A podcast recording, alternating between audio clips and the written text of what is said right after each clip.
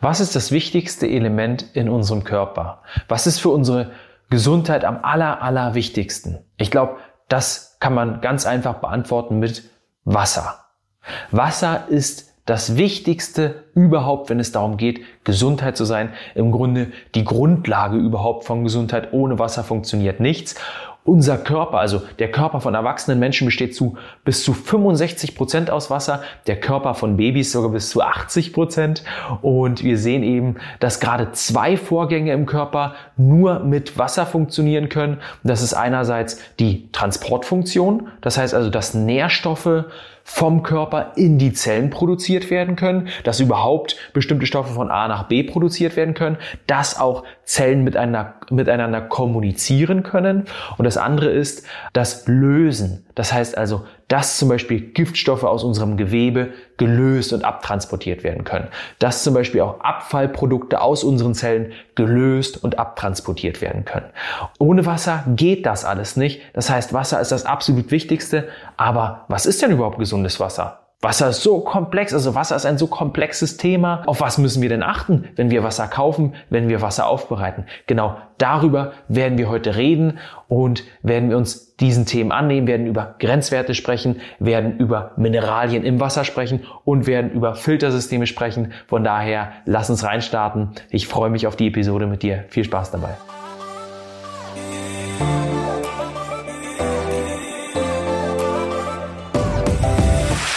Wasser ist die Grundlage von allem. Nicht nur von unserer Gesundheit, sondern im Grunde für die Gesundheit des gesamten Planeten. Also wir können ja mal bei unserem Körper anfangen. Wir haben ungefähr 100 Billionen Zellen. Keine dieser Zellen könnte ohne Wasser funktionieren. Und auch die allermeisten Vorgänge auf unserem Planeten können nicht ohne Wasser funktionieren. So sehen wir zum Beispiel, dass das Funktionieren, von dem wir hier reden, also wie gut etwas funktioniert, ja, es kann ja nur mit Wasser funktionieren, aber wie gut es mit Wasser funktioniert, ganz, ganz stark von der Qualität des Wassers abhängt. Weil gerade wenn wir unseren Körper anschauen, sind alles biochemische Vorgänge, alle Austausch, Transport oder Stoffwechselprozesse sozusagen, die mit Wasser in unserem Körper vorangetrieben werden und die hängen davon ab, wie gut das Wasser ist, beziehungsweise welche Qualität das Wasser am Ende hat. Deswegen sollten wir uns mal darüber unterhalten, was es eigentlich heißt, qualitativ hochwertiges Wasser zu trinken, zu haben, wo man das überhaupt herbekommt oder was gesundes Wasser am Ende überhaupt bedeutet. Und heute wollen wir mal mit einem Interviewausschnitt in diese Episode reinstarten, nämlich einen Interviewausschnitt mit ganz, ganz tollen Experten, einem Experten, den wir sehr oft bei uns haben, im Grunde ein Freund des Hauses, dem Dr. Raimund von Helden, der ein Buch zum Thema Wasser geschrieben hat, das ich sehr, sehr empfehlen kann.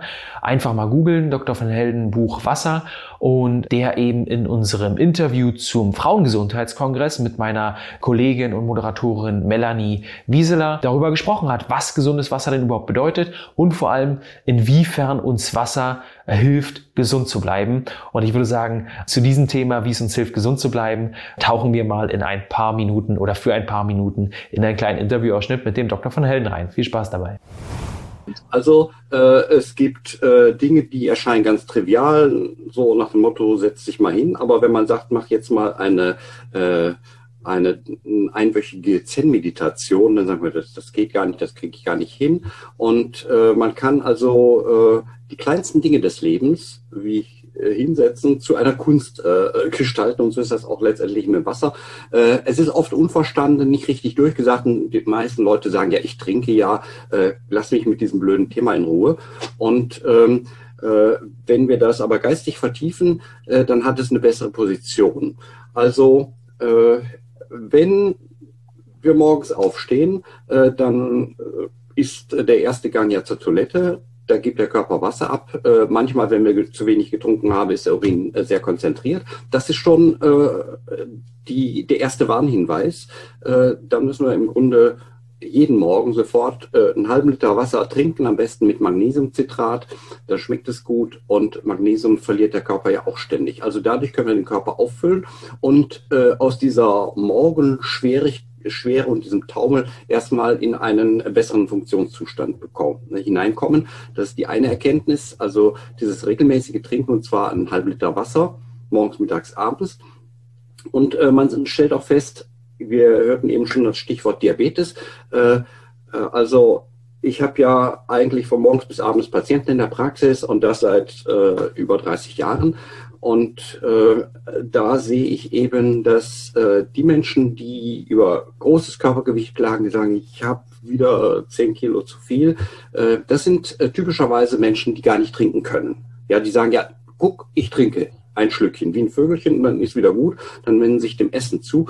Also die haben im Grunde so eine geistige Fehlschaltung in ihrer Programmierung, dass sie also, wenn sie mit so viel Schmacht von der Arbeit nach Hause kommen und sagen, jetzt habe ich aber sechs Stunden nichts gegessen, jetzt muss ich was essen, ne, ich habe riesigen Hunger, dass das schon im Grunde eine äh, Fehlbalancierung ist, sondern dass man sagt, in diesem Schmacht steckt so viel Durst drin. Also zwei Drittel oder die Hälfte ist Durst. Und wenn ich dann erstmal einen halben Liter getrunken habe, dann schrumpft der Durst, äh, äh der, der Hunger zurück und dann brauche ich nur eine Portion zu essen und dann reicht es. Also äh, Menschen mit Übergewicht sollten sich intensiv mit dem Thema auseinandersetzen und äh, äh, eine intensive Auseinandersetzung ist zum Beispiel, dass man mal 100 Seiten liest. Äh, Wasser, das ist für unsere Gesundheit unerlässlich und viele machen hier schon ganz im Beginn den Fehler falsch und versuchen dann nachher mit irgendwelchen Mitteln das äh, reinzuholen. Inwiefern uns jetzt also das Wasser hilft, gesund zu bleiben, haben wir erfahren, beziehungsweise haben da mal ein paar Inspirationen vom Dr. von Helden bekommen. Jetzt ist natürlich trotzdem die Frage, okay, aber was heißt denn gesundes Wasser? Wo bekomme ich das denn her? Und wie wird das denn überhaupt gemessen? Und ist nicht am Ende auch unser Trinkwasser gesund, also unser Leitungswasser äh, im deutschsprachigen Raum oder eigentlich in der westlichen Welt sollte ja das Leitungswasser größtenteils so aufbereitet sein, dass ich es auch trinken kann. Und natürlich kann ich es in den meisten Fällen auch trinken. Die Frage ist nur, ob es reicht, um diese biochemischen Vorgänge, die wir gerade beschrieben hatten, dann auch auf dem Optimum durchführen zu können im Körper. Und da muss man ganz ehrlich sagen, es reicht nicht. Das kann ich schon mal vorwegnehmen. Warum? Also die Qualität des Wassers, des Trinkwassers wird durch die sogenannte Trinkwasserverordnung bestimmt. Zumindest ist es hier in Deutschland so. Und in der Trinkwasserverordnung werden sogenannte Grenzwerte bestimmt oder festgelegt. Die Wasseraufbereitungswerke müssen sich auch an diesen Grenzwerten orientieren, dürfen eigentlich nicht über diese Grenzwerte hinausgehen. Wenn doch, müssen sie es zumindest melden. Und so sehen wir, dass auch immer mehr Meldungen eingehen, dass auch diese Grenzwerte immer mehr angehoben werden müssen, weil leider immer mehr Stoffe in das Wasser abgegeben werden. Ähm, zum Beispiel weibliche Hormone über den Urin, aber auch unendlich andere Giftstoffe sozusagen. Zum Beispiel gibt es über 1000 Stoffe, die äh, in unser Wasser einfließen, wahrscheinlich noch viel mehr, aber 1000 zumindest, von denen wir wissen, ähm, die auch dokumentiert sind sozusagen, aber nur unter 100 sind in dieser Trinkwasserverordnung hinterlegt, beziehungsweise nur für unter 100 Stoffe gibt es überhaupt Grenzwerte. Und jetzt muss man sich auch fragen, okay, was sind denn Grenzwerte? Also was bedeutet das? Wie werden diese Grenzwerte festgelegt? Und die Grenzwerte werden an bestimmter Kriterien festgelegt. Zum Beispiel wird getestet, ob bestimmte Stoffe zu akuten Symptomen bei Menschen führen. Das heißt, äh, Probanden werden für eine gewisse Zeit diesem Wasser ausgesetzt, zum Beispiel äh, indem sie es trinken oder indem sie sich darin befinden in dem Wasser. Und dann wird geguckt, okay, gibt es bestimmte akute Symptome, die dann auftauchen. Nun muss man sich ja aber, oder nun kann man sich ja vorstellen, dass das wahrscheinlich nicht reicht. Denn man muss ja auch schauen, okay, gibt es bestimmte Langzeitfolgen? Entwickeln sich in der Langzeitauswirkung, wenn ich also jeden Tag von diesem Wasser trinke, entwickeln sich dann Symptome? Das das lässt sich natürlich sehr, sehr schlecht testen. Und das will auch nicht getestet werden, weil auch bei diesem Trinkwasser es immer einen Kompromiss aus Wirtschaftlichkeit und ähm, Gesundheit sozusagen geben muss. Das heißt, wir können hier gar nicht das absolute Optimum anstreben, weil das am Ende gar nicht mehr umsetzbar wäre.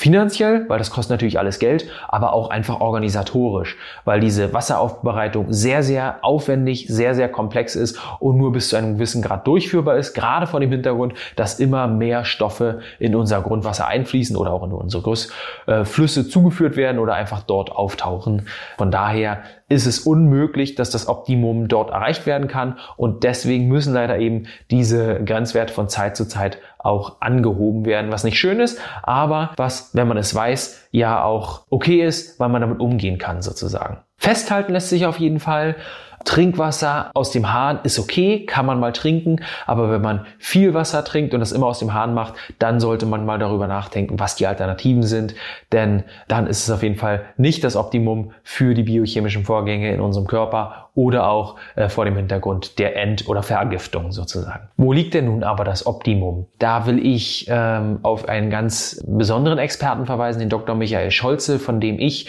und auch alle unseren anderen Moderatoren, meine Kollegen sozusagen sehr, sehr viel lernen durften. Ein absoluter Wasserexperte, der sich schon vor vielen Jahren ähm, Gedanken darüber gemacht hat, wo das Optimum im Bereich Wasser liegt und vor allem auch, wie man das argumentieren kann sozusagen. Und auch hier geht die Argumentation natürlich wieder in die Vergangenheit. Also aus der, aus der Evolution heraus sozusagen muss man da ja argumentieren und das macht er auch und sagt eben, okay, wo haben wir denn vor tausenden von Jahren oder auch vor hunderten von Jahren, als wir vielleicht noch nomadisch lebende Völker waren, wo haben wir denn da unsere Wasserquellen gehabt? Woraus haben wir getrunken?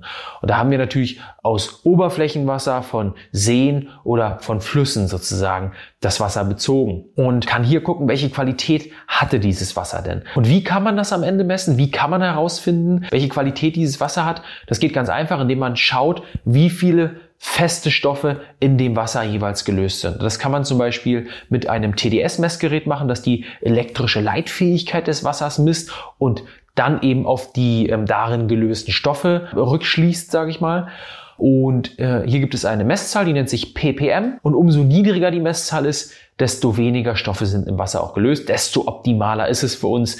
Der Dr. Michael Scholze, der hat das auch gemacht. Ja, tatsächlich auf der ganzen Welt, an verschiedenen Stellen sozusagen, mal geguckt, wie viele Stoffe da überhaupt gelöst sind und ähm, hat das gemacht an Stellen, die sehr, sehr ähnlich zu dem sind, wie wir es früher gehabt haben, zum Beispiel in Alpenquellen oder in einem See in Norwegen, hat da festgestellt, dass es ungefähr bei 5 ppm lag, also sehr, sehr wenige Stoffe darin gelöst sind. Er hat es in, in, in Pfützen in Deutschland gemacht, wo er sagte, dass ungefähr 40 ppm dort zu messen sind. Er hat es in einem im, im im Leitungswasser sozusagen in einem Dorf in Brandenburg gemacht, hat dort 90 ppm gemessen und natürlich auch das Berliner Leitungswasser, äh, wie ich es hier zu Hause bei mir habe, ähm, gemessen ähm, und hat dort 375 ppm gemessen. Ja, das heißt fast das 20-fache von dem, wie wir es in der Alpenquelle vorfinden oder in dem Ober Oberflächenwasser in einem unberührten See in Norwegen sozusagen. Und hier sehen wir schon, dass da eine ganz, ganz große oder ganz, ganz starke Unterschiede vorzufinden sind, dass wir schauen sollten, wie wir eher in die Richtung der Qualität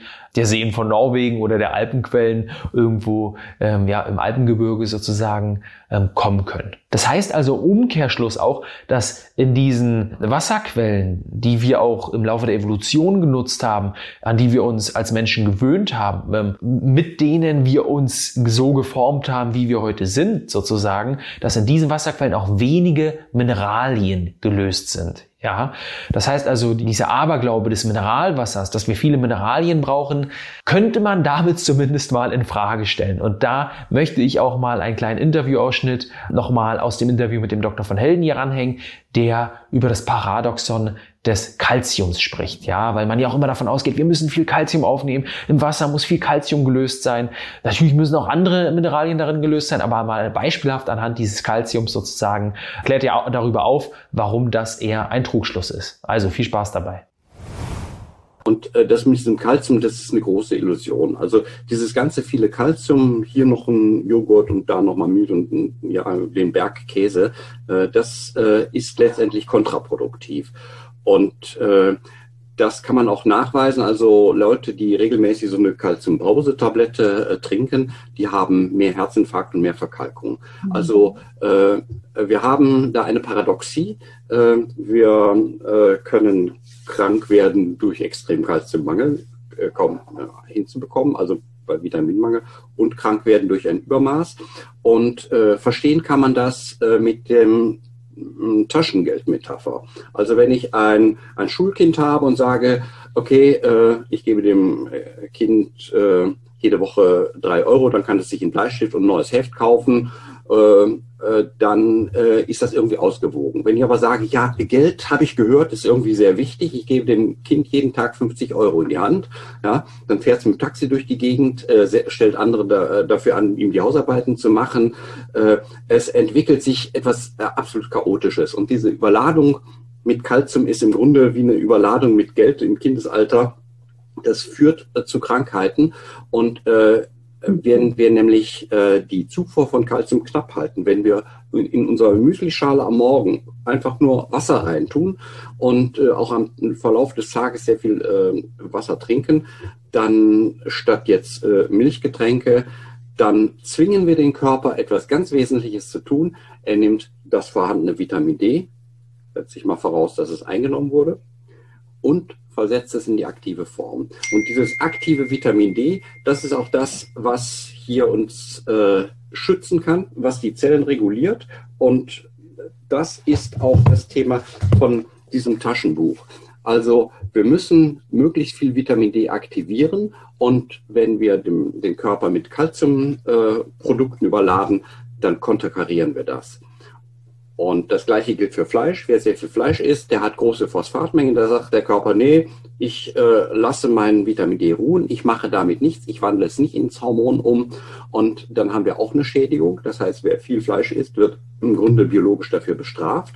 Und wir haben eine Kalziumaktivierung, wenn wir Sport machen, weil dann geht Kalzium in die Muskeln hinein der Körper muss es ersetzen, er wird aktiviert. Das heißt, der gesunde Effekt des Sportes ist dadurch äh, äh, zu erkennen. Und viertens, äh, was ich schon sagte, äh, die, äh, die Kaltwassertherapie, die Kneipschen äh, Dusche, das Kaltabduschen der Muskulatur gezielt, ähm, habe ich da auch erläutert, wie man es praktisch umsetzen kann. Äh, das führt eben auch dazu, dass das aktive Vitamin D im Körper ansteigt und das wirkt dann unmittelbar antirheumatisch. Das heißt, wer morgens mit äh, rheumatischen Beschwerden aus dem Bett äh, krabbelt und sich dann die Muskulatur nach dem warmen Duschen wieder kalt abduscht, der hat diese Aktivierung. Und es war aber noch diese Frage drin, welches Wasser nehmen wir? Also kein kalziumreiches Wasser, sondern wir müssen weg von dieser Kalziumüberschüttung. Der Körper kann in dem Moment, wo der Chef an Bord ist, wo Vitamin D eingespeichert ist, kann er nach Belieben Kalzium hereinholen und den Knochen noch aufbauen und das wirkt dann ähm, auch gegen, äh, gegen Osteoporose. Und ähm, es ist so, dass das äh, Leitungswasser in Deutschland wird mit sehr viel Calciumcarbonat versetzt, äh, damit äh, die, die Leitungen gut bleiben. Es wird also richtig noch äh, da reingeschossen. Und äh, das ist von Nachteil, diese äh, Calciummengen.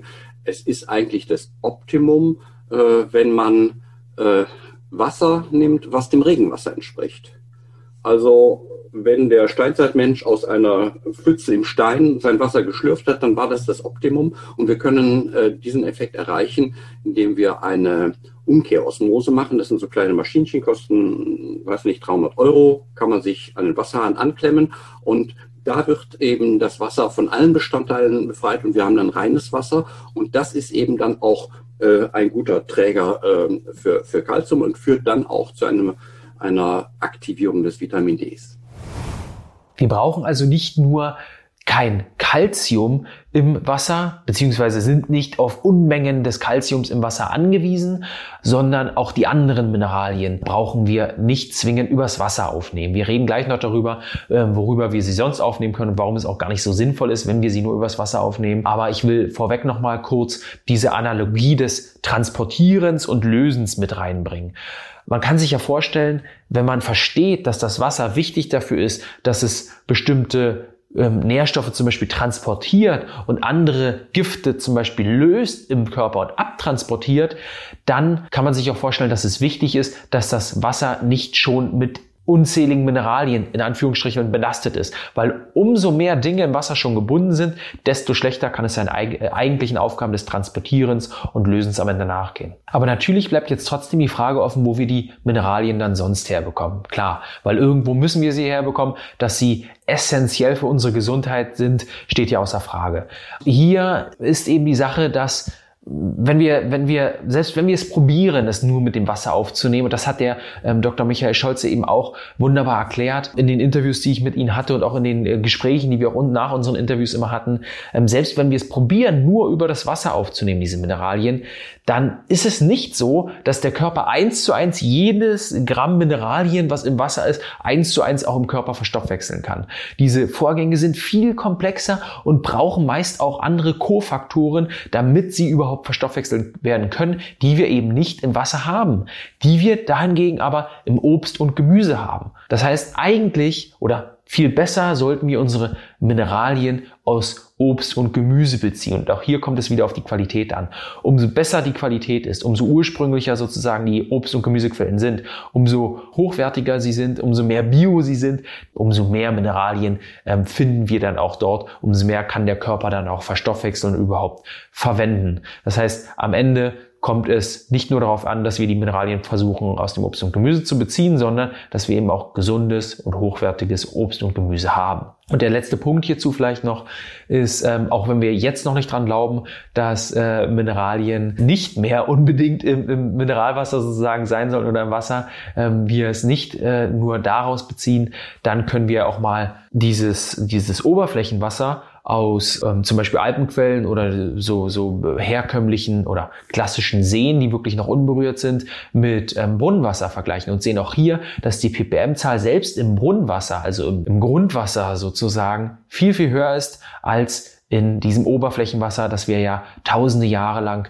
getrunken haben, weil wir früher natürlich nicht die Möglichkeit hatten, unser Wasser aus Brunnen zu beziehen, nicht die Möglichkeit hatten, das Wasser direkt aus ja, dem Grundwasser sozusagen zu beziehen. Okay, jetzt haben wir viel ähm, darüber geredet, was die Grenzwerte sind, warum da eben möglichst wenig gelöst sein sollte im Wasser, warum man nicht unbedingt alle Mineralien übers Wasser nur beziehen braucht, sondern ähm, dass äh, die bessere Wahl eben Obst und Gemüse ist. Aber wir haben noch nicht darüber geredet, wo ich das gute Wasser denn jetzt herbekommen und wollen das jetzt natürlich noch tun.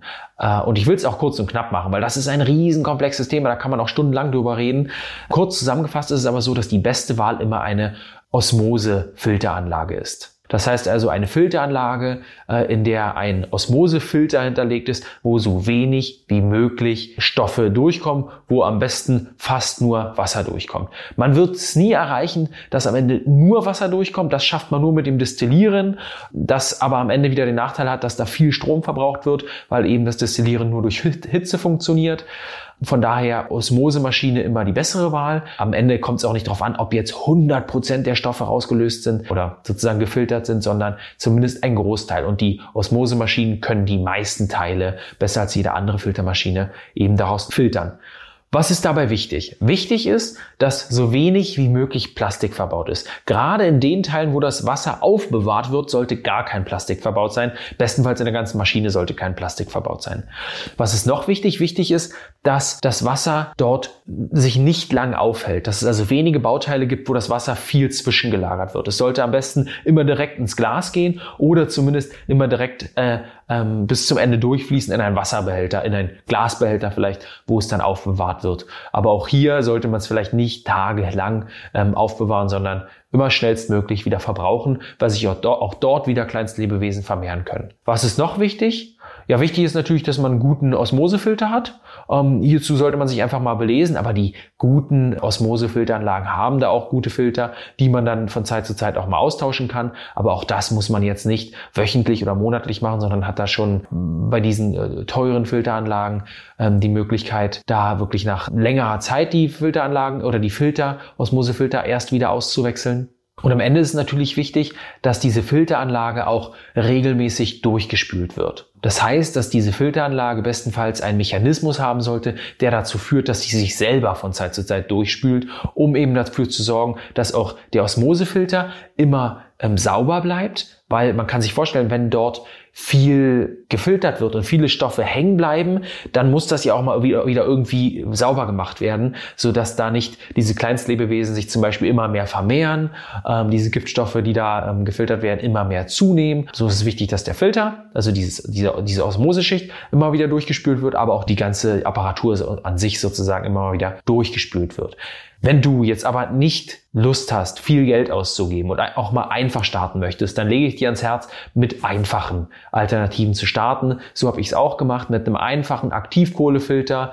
Ähm, da gibt es ja verschiedene Firmen, die das anbieten. Das gibt es zum Beispiel auch in Kombination mit einem Wasserkocher, dass der Aktivkohlefilter direkt auf dem Wasserkocher sitzt, wenn man sich noch morgens ein bisschen Zeit sparen will, wenn man seinen Tee macht. Das ist alles nicht ah, das absolute Optimum und auch diese Aktivkohlefilter sind meistens in einem ähm, Plastikrahmen sozusagen drin.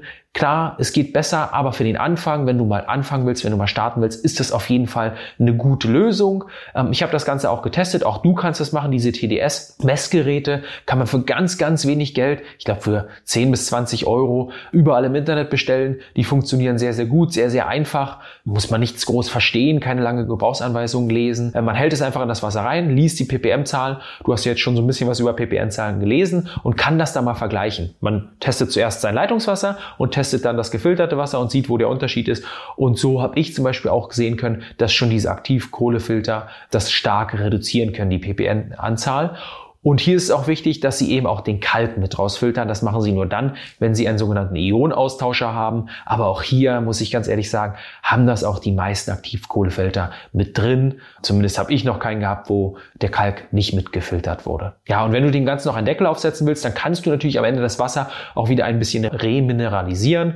Das jetzt gar nicht unbedingt nur für die gesundheitlichen Effekte, weil wir haben ja schon gelernt, wir müssen jetzt nicht unbedingt die Minerale übers Wasser aufnehmen, sondern vor allem auch für die geschmacklichen Effekte. Das heißt, man kann mal so eine Salzsohle ansetzen mit einem Mineralstein zum Beispiel und kann dann immer einige Tropfen dieser Salzsohle in das Wasser geben oder das Ganze davor auch nochmal verdünnen. Da gibt es verschiedene Varianten, das ist auch Geschmackssache. Ähm, das ist auf jeden Fall nochmal sozusagen eine Variante, wie man den ganzen die Krone aufsetzen kann und dem Ganzen auch noch so ein bisschen wie soll ich sagen, ähm, ähm ne, den hedonistischen Charakter anheften kann. Also das zu einem wirklichen Genusserlebnis werden lassen kann. Und nun lass uns das Ganze mit einem Interviewausschnitt aus dem Interview mit Dr. Michael Scholze, ich hatte schon von ihm berichtet, ähm, beenden. Äh, wie gesagt, es ist jemand, der schon ganz früh in diesem Bereich unterwegs war, der eigentlich Physiker ist und dann über seine eigene Geschichte auch und über seine Interesse am Wasser zu Filteranlagen kommt, ist, selbst Filteranlagen gebaut hat, selbst Filteranlagen dann auch vertrieben hat,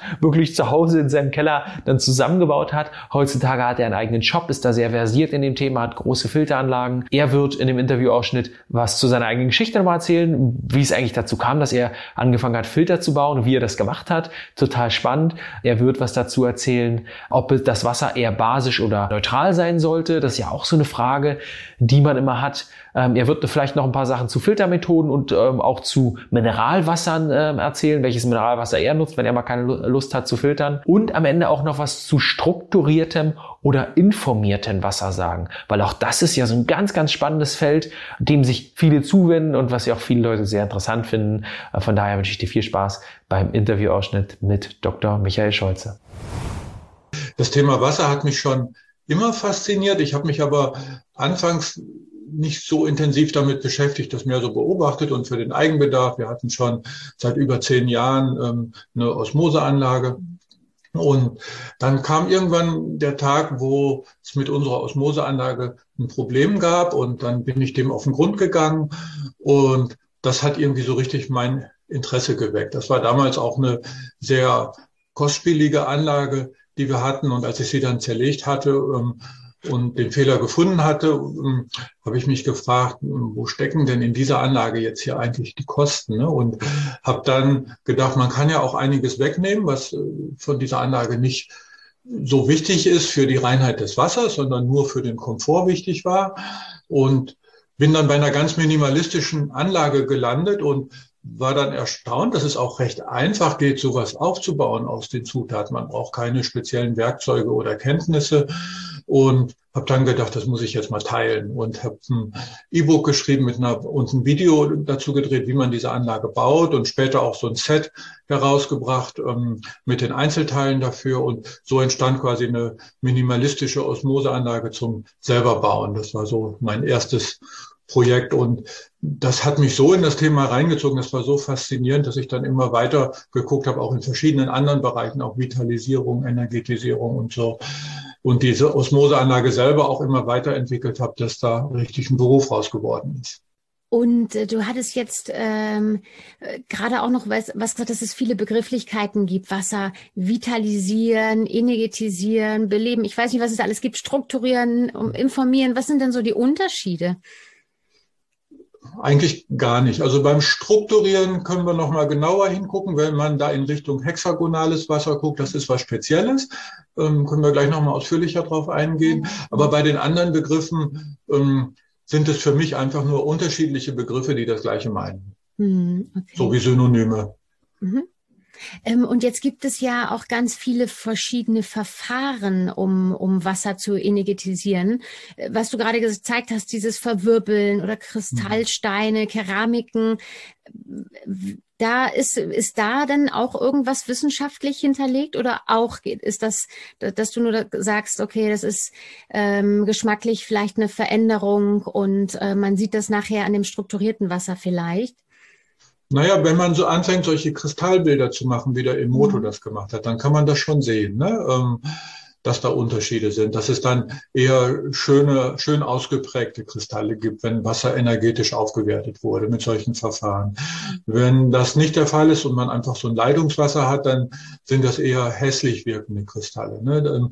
Das sind so bildgebende Verfahren, ähm, die sowas sichtbar machen. Da gibt es auch etwas andere, also nicht nur das, was der Emoto gemacht hat. Ähm, der Dr. Wilhelm Höfer vom Wasserstudio Bodensee, mit dem wir auch zusammenarbeiten, der macht ähm, das mit einem anderen Verfahren, wo über einen komplizierteren Prozess mit Destillation und ja, gehe ich jetzt nicht so ins Detail rein. Auf jeden Fall hat man am Ende auch einen Wassertropfen, der eintrocknet auf einem Objektträger vom Mikroskop und wo man dann kleine Kristallstrukturen sehen kann. Und das, die müssen dann auch mit viel Erfahrung ausgewertet werden. Ähm, aber da kann man auch einiges sehen. Hm. Kannst du ein bisschen was dazu sagen zu den einzelnen Verfahren? Du hattest jetzt gerade das Verwirbeln sogar schon gezeigt. Ähm, ja. zu, zu, einem möglichen äh, oder zu den weiteren Verfahren, die es noch so gibt? Genau, also das Verwirbeln ist so der Klassiker. Das macht uns die Natur ja auch vor. Ähm, wenn man einen, zum Beispiel einen Bach mit einem natürlichen Lauf sieht, in, in den Bergen findet man sowas ja noch. Ähm, da sieht man, dass das Wasser ständig am Wirbeln ist. Und sich so energetisch aufwertet. Dann, was die Natur auch macht, sie bringt Wasser und Steine zusammen. Wenn man das ein bisschen verfeinert, dann nimmt man halt Kristallsteine, zum Beispiel Bergkristall, Rosenquarz oder Amethyst, sind so klassische Wassersteine. Hm, wenn man sich die in den Wasserkrug legt, das ist, ist auch eine einfache Methode. Hm, dann gibt's die EM-Keramiken, das ist ein bisschen was anderes. Ähm, etwas komplizierterer Prozess, der ähm, aus diesem Bereich der EM-Technologie kommt. EM steht für effektive Mikroorganismen. Hm, das ist ein Prinzip, wo eine Mischung aus bestimmten Bakterienkulturen entdeckt wurde, die sehr, die sehr lebensfördernd sind. Ähm, die kann man sich auch selber züchten und im Haushalt und im Garten verwenden. Und mit diesen Mikroorganismen, ähm, die haben so die Eigenschaft, wenn die einmal irgendwo sind, dann nehmen die die Überhand. Dann, das heißt, diese lebensfördernden und aufbauenden Mikroorganismen werden dann mehr und die abbauenden Mikroorganismen die zum Beispiel auch für Fäulnis und solche Sachen zuständig sind, die werden weniger. Deswegen kann man damit zum Beispiel auch ähm, in der Landwirtschaft Gülle neutralisieren ähm, und, und wieder etwas hochwertiger machen. Ähm, aber äh, das ist nur ein Nebeneffekt. Aber das Entscheidende ist, dass das lebensaufbauende Prinzip dort sich ausbreitet. Und wenn man mit diesen Mikroorganismen einen bestimmten Ton fermentiert, dann kommt irgendwie, das kann man wissenschaftlich jetzt auch nicht so genau verstehen, aber irgendwie kommt diese Information in diesen Ton, der wird dann gebrannt, dann sind da keine lebenden Organismen mehr drin. Und diese gebrannten Keramiken, die kann man dann auch nehmen, um Wasser zu vitalisieren. Das funktioniert auch. Das sind diese EM-Keramikteils. Mhm obwohl da gar nichts mehr von den äh, Mikroorganismen drin ist. Trotzdem ist es die Energie, die dort gespeichert ist. Verstehe ich? In irgendeiner Form ist die da drin, genau. Also wie das genau geht, ähm, weiß ich auch nicht. Das, mhm. Da stehen wir einfach staunend davor als Menschen und sehen, das funktioniert irgendwie, aber wir können es noch nicht erklären. Wenn wir jetzt nochmal so, jetzt haben wir so viele Infos äh, über, also ein, ein bisschen Informationen gesammelt. Wenn wir jetzt nochmal so allgemein zur Wasserqualität sehen, äh, welche ist da wohl die beste, wenn wir jetzt mal so den Weg vom Leitungswasser zu gesundem Trinkwasser nehmen? Wie kann das jeder umsetzen? Was, wie könntest du das so kurz und knapp sagen? Ja, es gibt zwei Verfahren, die nicht selektiv wirken auf bestimmte Schadstoffgruppen, sondern alles rausfiltern. Also viele Filterverfahren, die angeboten werden, sind ja spezialisiert. Entweder ist es nur Aktivkohle, die können dann wieder kein Nitrat und keine Salze filtern und so. Und es gibt zwei Verfahren, die mehr oder weniger alles filtern. Das eine ist die Umkehrosmose, das andere die Destillation. Und ich bin bei der Umkehrosmose gelandet, weil die Destillation ähm, wenn man sie in der Küche mit so einem elektrischen Destillierer machen will, einfach Unmengen an Strom verbraucht. Also für einen Vier-Personen-Haushalt habe ich das mal überschlagen, hat man da einen vierstelligen Eurobetrag im Jahr, im, im Jahr, was man nur an Stromkosten hat. Wow. Und da kommt man also mit der Umkehrosmose deutlich ähm, preiswerter weg und deswegen habe ich mich auf die Umkehrosmose kon konzentriert und das als, als Verfahren gefunden. Aber die würde ich auch immer kombinieren ähm, mit einer leichten Remineralisierung und Vitalisierung, dann, damit es rund wird. Sonst hat man nur das Osmosewasser, was so irgendwie gefühlt so halb fertig ist. Hättest du vielleicht noch mal so zum Schluss so den, den äh, wichtigsten Tipp, den du gerne an unsere Zuschauer mitgeben würdest, was eben gesundes, energetisiertes Trinkwasser angeht? Na, die wichtigste Information ist eigentlich, dass man sich um beides kümmern muss, um die Reinheit und um die Vitalisierung und dass nicht eins von beiden reicht. Vielleicht solange man das noch nicht hat, einen ganz praktischen, ganz einfachen Tipp, ähm, wenn man noch Leitungswasser trinken muss, ich würde gerade morgens erstmal das Wasser laufen lassen, weil wenn das über Nacht in der Leitung gestanden hat, nimmt das alles Mögliche aus der Leitung auf. Und ich würde es morgens laufen lassen, bis es deutlich kühler wird und dann weiß man, es ist einmal durchs Haus quasi so durch.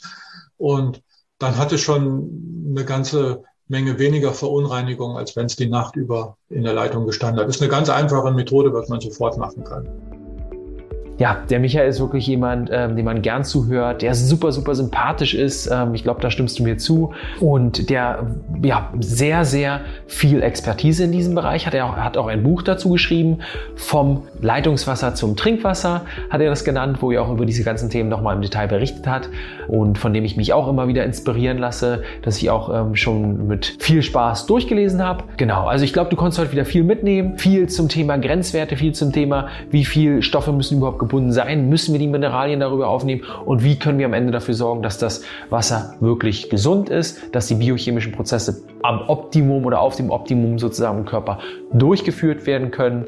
Ich hoffe, dir hat es gefallen. Schreib uns gern äh, eine E-Mail an briefkasten.podium.de, Podium mit IOM hinten. Wir sind das Podium für die Online-Medien äh, und geben Experten eben ein Podium, dass sie noch mehr Reichweite bekommen und eben diese, dieses tolle Wissen hier verbreiten können.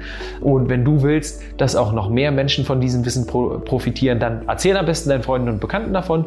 Gib uns eine Rezension auf Apple Podcast oder Apple iTunes, eine ehrliche Rezension. Äh, wir sind immer daran interessiert, dass du uns wirklich sagst, was dir nicht gefällt, aber auch das natürlich, was dir gefällt und dann eben auch äh, ja, möglichst viele Sterne sozusagen vergibst, weil wir dann noch mehr Menschen erreichen und vor allem noch mehr Menschen überhaupt das erst sehen, weil viele kennen uns ja noch gar nicht, viele wissen gar nicht, dass äh, unsere Experten das Wissen auf so alt unterhaltsame Art und Weise verbreiten. In diesem Sinne, ganz lieben Dank, dass du dabei warst. Ich freue mich, wenn du auch bei der nächsten Episode wieder dabei bist. Ich wünsche dir noch einen schönen Tag, bleib gesund, dein Philipp.